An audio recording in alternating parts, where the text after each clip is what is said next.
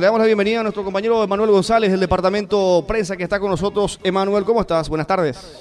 Muy buenas tardes, Gianluca. Un saludo para vos, para todos los oyentes también de Radio Primero de Marzo. Nosotros nos encontramos en este momento en la Catedral Metropolitana, viendo un poco esta situación que se registraba en horas de este mediodía, justamente de este principio de incendio, que de alguna u otra manera Gianluca preocupó bastante aquí en la zona y también de, de esta situación que se originaba aquí en la catedral. Justamente ya nos encontramos aquí con el párroco Reinaldo Roa eh, para que nos comente un poco más eh, de esta situación. Hay que mencionar que bueno ya eh, fue controlado este principio de incendio y bueno, eh, párroco, ¿qué tal? Estamos en directo para Radio Primero de Marzo. Esta situación que preocupó este mediodía aquí en la catedral.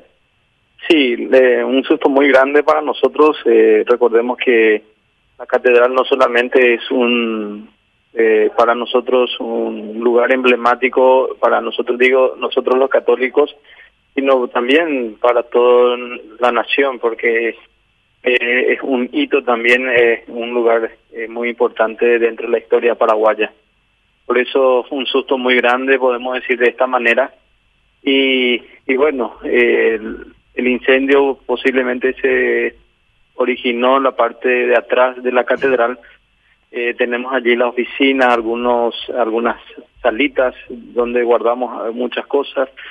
Y bueno, ahí teníamos también una ladera eh, que, por lo que nos dimos cuenta, la ladera quedó toda eh, carbonizada, por decirlo de esa manera, y lo que estamos calculando que se pudo dar por medio de allí el incendio y estaba pegada a una escalera que sube en la parte alta de la catedral, la parte alta de atrás, que anteriormente era la casa parroquial, eh, ya más o menos en el año 2000, que ya no están viviendo allí los sacerdotes que, que eh, son rectores de la catedral. Entonces era un, un lugar eh, libre donde se guardaba todos los objetos eh, antiguos que tenemos aquí en la catedral eh, ornamentos y, y, otras cosas, ¿verdad? Documentos también, que la verdad porque la escalera se incendió no podemos subir a mirar los daños que, pudo haber eh, dadose en ese lugar, pero eh, gracias a la eh, presencia de los bomberos voluntarios que se pudo controlar el fuego. Una rápida reacción permitió esto, rector, justamente. Y bueno, se habla también de estas pérdidas cuantiosas en cuanto a documentos que, bueno, de alguna u otra manera no se puede corroborar, pero que de alguna eh, forma también, eh, bueno, hace hace tiempo que no que no se accedía hasta ese sitio. Sí, eh, fue muy rápida, eh, justamente después de la misa de las 11. Aquí eh, cerramos más o menos las doce y media, doce y treinta y cinco, por ahí cerramos todo el templo, nos retiramos. Y después de a la una, una y cinco nos llaman justamente porque pasaron algunos vecinos aquí de la Chacarita y vieron el humo que estaba saliendo de la catedral y, dieron aviso al primeramente al museo que tenemos aquí al lado de la catedral, el Museo Juan Sinforiano Bogarín, que pertenece también a la iglesia y y los funcionarios del museo nos avisaron a nosotros eh, y bueno tuvimos que llamar inmediatamente a la, a la al cuerpo de bomberos y, y bueno también la policía que estaba justamente en la esquina eh, haciendo guardia ellos toda esta zona que cubren eh, actuaron inmediatamente llamando a, a los bomberos ¿verdad? Primera vez que se registra aquí en, en la catedral, porque también eh, decían que eh, esto ya venía siendo advertido también aquí por las autoridades que se podría dar.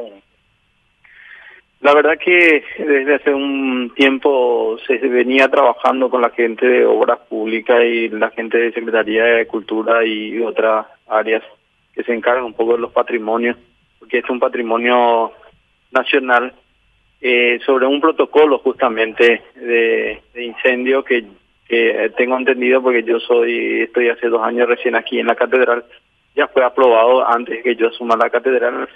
Entonces y que iba a comenzar la obra el año pasado eh, eh, pero por tema de la pandemia se cortaron todas las, las cuestiones entonces no no no comenzó. Es lo que yo tenía entendido el informe que me habían dado porque siempre cuando se hace el cambio de párroco te dan un pequeño informe, el párroco anterior comenta cómo está la situación de la, de la parroquia y era lo que estaba allí pendiente, ¿verdad? Entonces, eh, es lo que esperemos que después de esto siga el proceso de restaurar un poco la catedral, porque eso es lo que se iba a hacer una restauración, se iba a cambiar todo el sistema de cablerío, se iba a ver todo el tema del techo, y bueno, era el, trabajo que se iba a hacer, ¿verdad? El trabajo también de la restauración del retablo y que entraba justamente dentro de ese protocolo y el tema de, prevención de incendios.